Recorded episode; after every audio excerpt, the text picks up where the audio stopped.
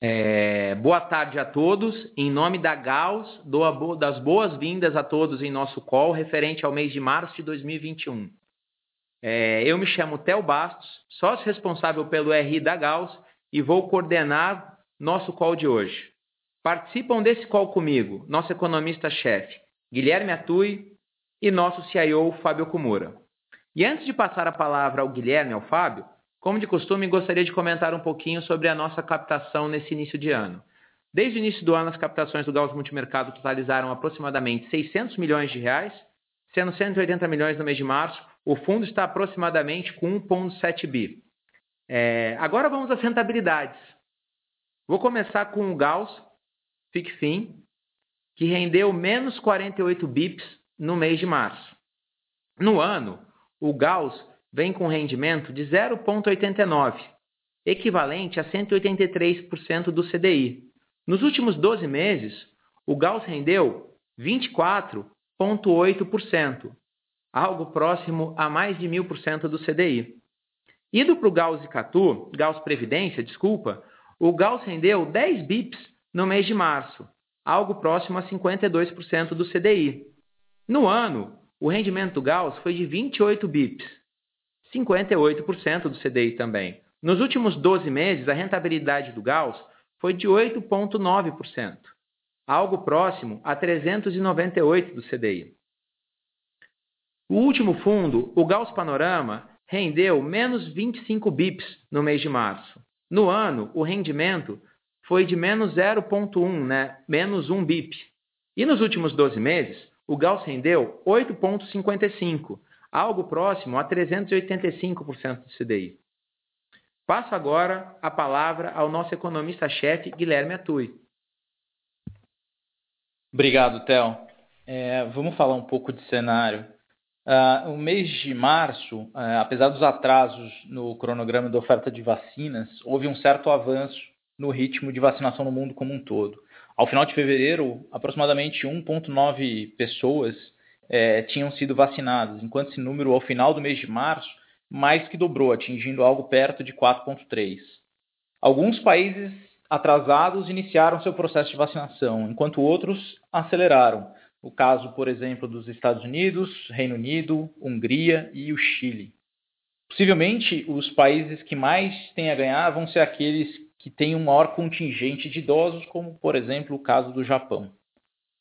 É, a Europa, em grande parte afetada por uma piora de novos casos no mês de março, em especial a Alemanha, França e Itália, viu uma parte das perspectivas de crescimento contraírem é, no ano de 2021, o que fez com que o Banco Central da Europa aumentasse o volume de compra que entra agora. Nos Estados Unidos, por outro lado, é, eles têm apresentado um processo de recuperação muito mais intenso os dados de emprego de março surpreenderam positivamente, com aproximadamente 62% do contingente que sofreu com a pandemia tendo sido absorvido de volta ao sistema.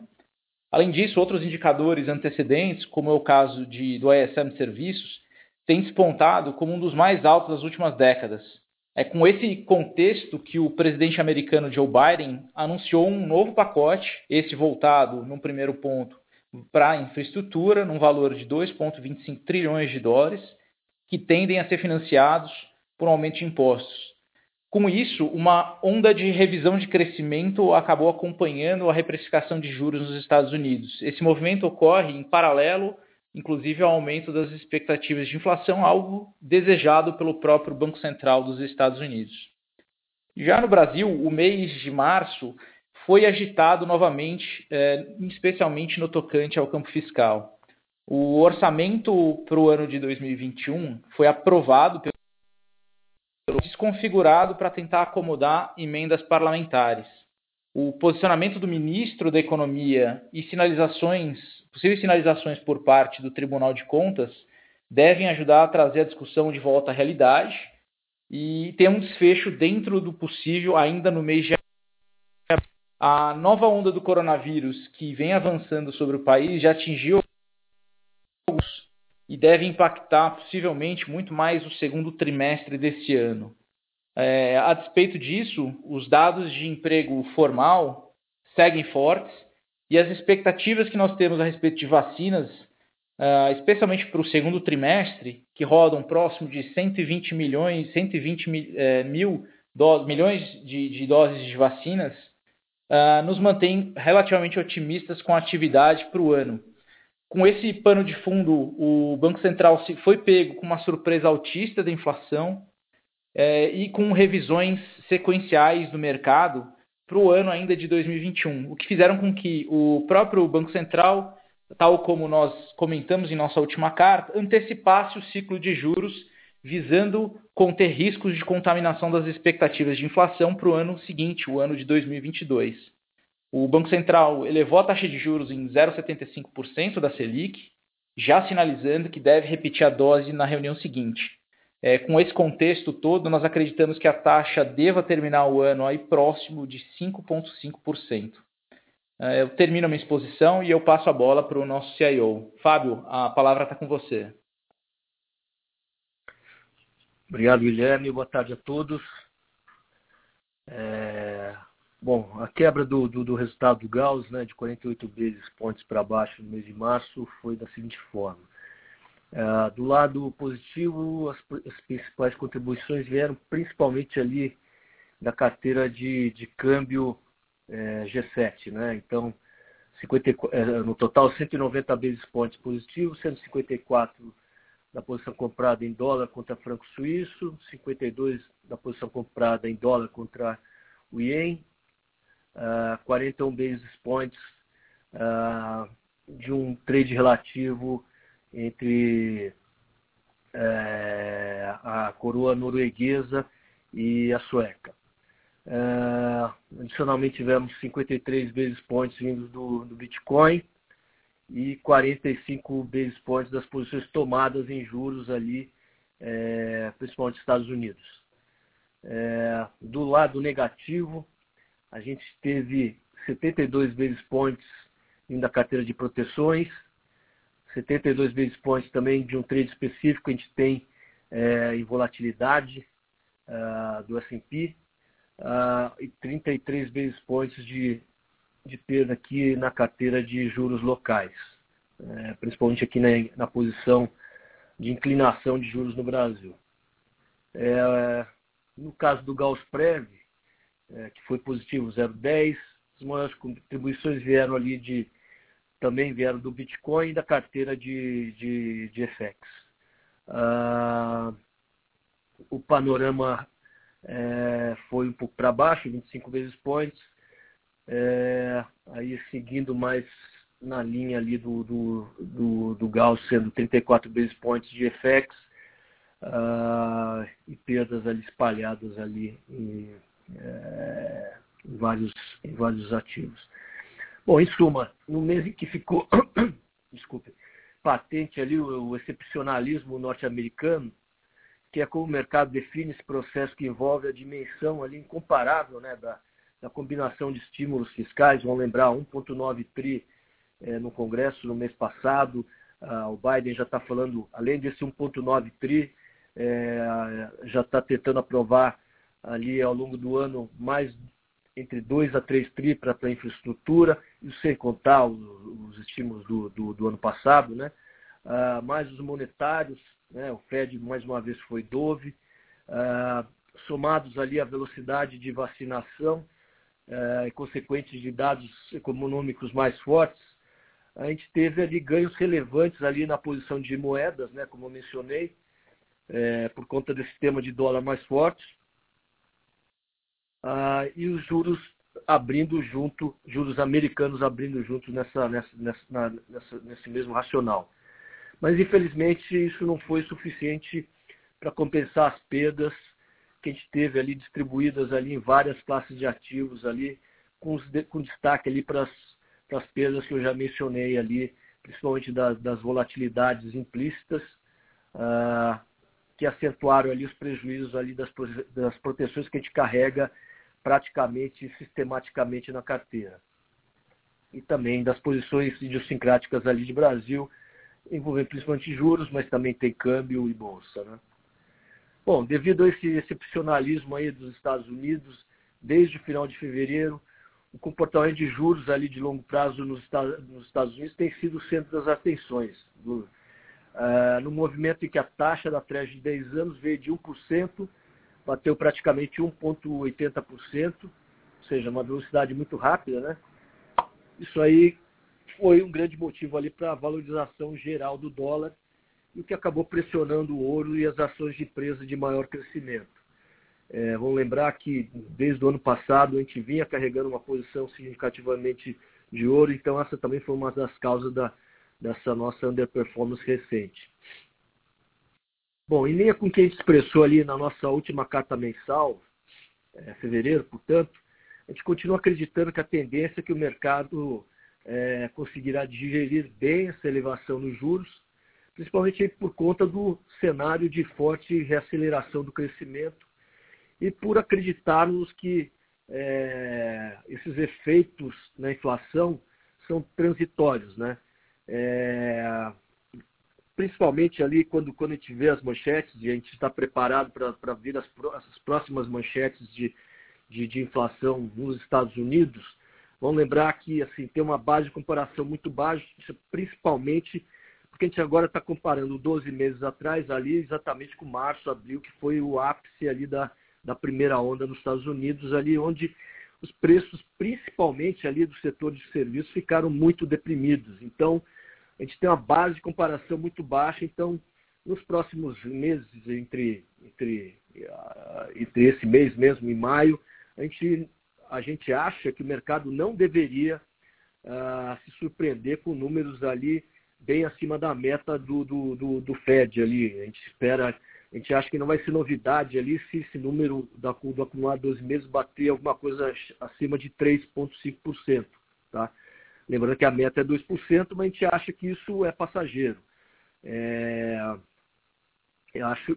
A nossa perspectiva é que o mercado não se assustaria com isso, mas é algo para se, se ver ainda. É... Por conta disso, aí, a nossa carteira ali mantém uma exposição relevante ainda a equities, mas tem algumas mudanças em relação, em relação às posições que a gente tinha no final de fevereiro. Ah, eu pretendo aqui detalhar logo aqui adiante. Bom, só queria recapitular, ao longo do mês de fevereiro, a gente promoveu ali duas alterações relevantes na carteira também.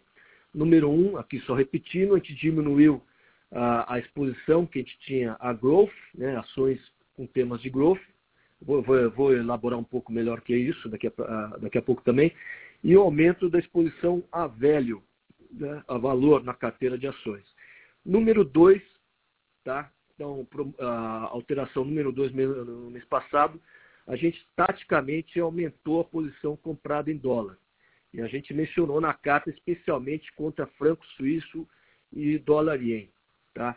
Ah, apesar da queda da, do mês, ah, principalmente essa segunda movimentação teve, teve uma contribuição bem positiva e, inegavelmente, isso atenuou bem as perdas do mês que a gente poderia ter, ter tido se a gente não tivesse se movimentado. Acho que aqui vale um comentário também em cima disso, né, sobre a dinâmica de investimentos que a gente espera daqui para frente em relação à dinâmica de 2020. Tá? É, obviamente, 2020 como um ano, olhando para o ano todo, e obviamente por conta da pandemia, foi um ano extremamente desafiador em todos os sentidos, inclusive para a nossa atividade de gestão de recursos. Porém, pode parecer uma contradição à primeira vista, mas a partir de um certo momento no segundo trimestre, a verdade é que a atividade de gestão passiva foi muito facilitada. Então, por conta dos preços deprimidos, né, que, que, que, a, gente, que a gente testemunhou ali em, em, por, por, conta do seu off em fevereiro, março, é, e dos gigantescos estímulos globais, a gente já falou muito disso nos, nos nossos últimos calls e das cartas, praticamente todas as classes de ativos tiveram valorização até o final do ano. Ações tanto de velho como growth, é, bolsas de desenvolvidos, ou de emergentes, é, títulos de, é, de, de, crédito de, de investment grade, como de high yield, é, commodities em geral, criptomoedas, etc. Enfim, obviamente a amplitude e a velocidade de valorização variaram de ativo para ativo, assim a gestão ativa sempre faz diferença, né? Mas de modo geral, bastou comprar os ativos e ficar sentado com eles e praticamente qualquer combinação de asset allocation ganhou dinheiro entre abril e dezembro. Tá? Em 2021, essa dinâmica mudou e a gente acha que vai continuar bastante diferente. Preços não mais descontados, né? então a gente teve uma valorização é, abrupta né? ao longo desses oito meses, né? Alguns fazendo novas máximas históricas, como o S&P de novo fazendo hoje, né? Ah, e a continuidade das incertezas da pandemia, aí somados às dúvidas sobre as consequências futuras dos estímulos e também, que é o importante, de qual será a ação de reação dos bancos centrais frente a isso. Isso nos traz a convicção de que a gestão ativa será muito mais crítica, né, muito mais importante para obtenção de performance daqui para frente. Tá? Então, é, é, é, aquele tipo de coisa, né? Então, assim, em alguns momentos você carregar um índice, uh, vamos, vamos, olhar para a bolsa, uh, quando as coisas estão muito descontadas, então uh, o stock picking, né, escolher uma ação em outra, sempre vai ter valor, mas não é muito diferente de comprar o índice se as coisas estiverem muito descontadas, né? É, a gente acha que não é esse o caso agora, exatamente pelos motivos que eu mencionei. Acho que eu não preciso dizer que isso é mais fácil do que falar, é mais fácil falar né, do que fazer, na verdade. Mas vamos, eu queria passar aqui é, para os ajustes que a gente está promovendo tá, ao longo desse mês aqui, é, março e é, meio de março aqui, começo de abril.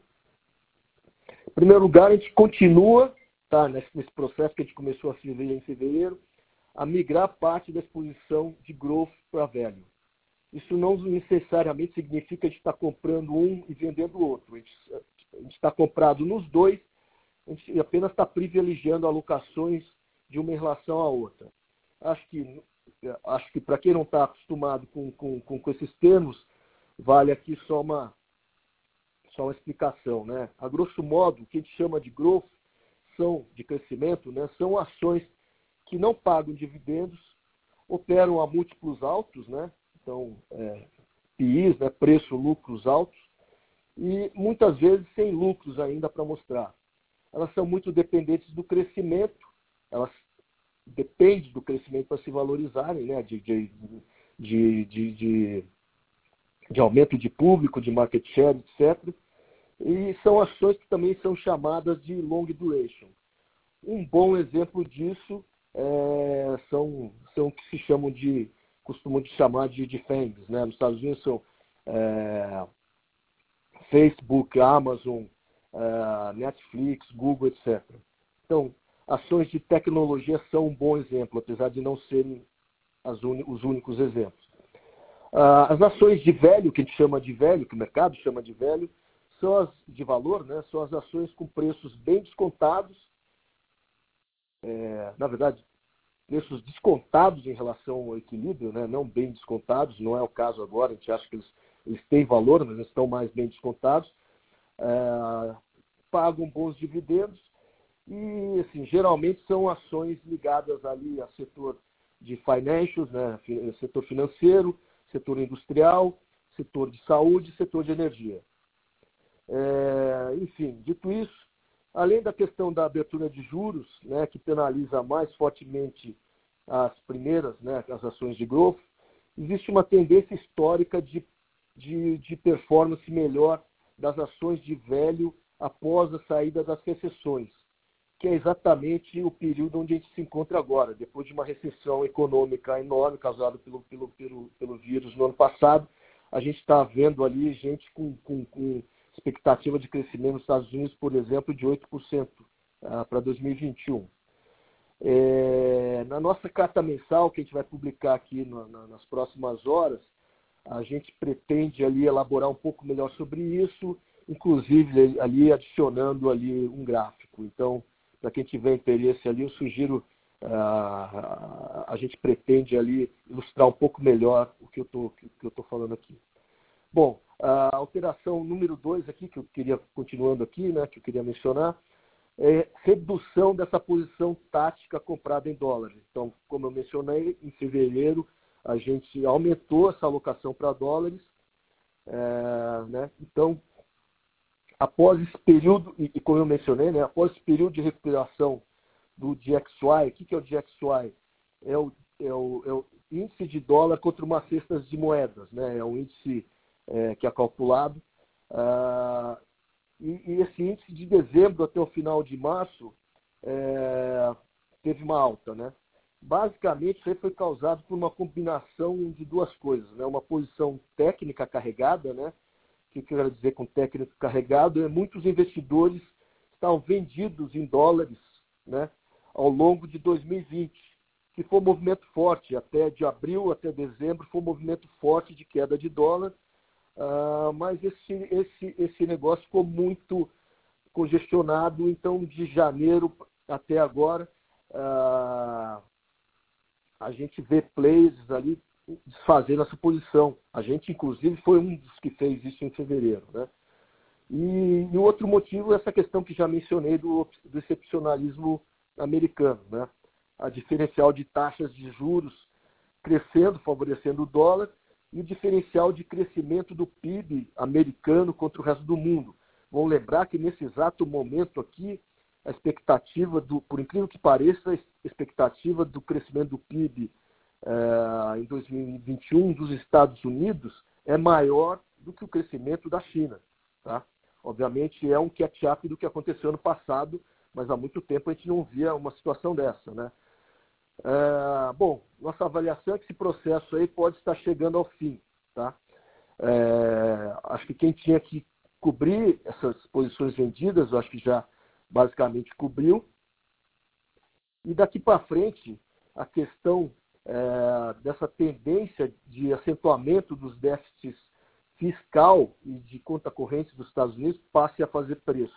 Tá? Então, é o que os analistas costumam chamar de twin deficits, né, os déficits gêmeos, dos Estados Unidos. Então, a gente acha que até é interesse dos Estados Unidos ali que, que, que, que o dólar é, perca um pouco dessa força ali para ele poder financiar esses déficits. É, alteração número 3, aumento da exposição ao risco Brasil. Ah, a gente foi aqui é, motivado aqui pela capitulação de posições otimistas, né? Que a gente testemunhou, principalmente no mercado de renda fixa, obviamente aí causadas pelo desânimo do, do mercado ali com o trâmite da discussão do orçamento de 2021, né? Já, já está algumas semanas, hoje mesmo a gente teve matéria, teve é, manchete sobre isso.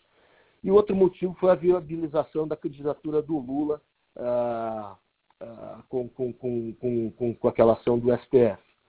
É, isso tudo ah, criou mais ruído. Né? Então, a gente decidiu adicionar a exposição, principalmente através da inclinação da curva longa, tá? Ah, e a gente mantém a exposição à, à inflação mais curta, comprado em inflação curta aqui, é, ou seja, através da compra de NTNBs curtas, né?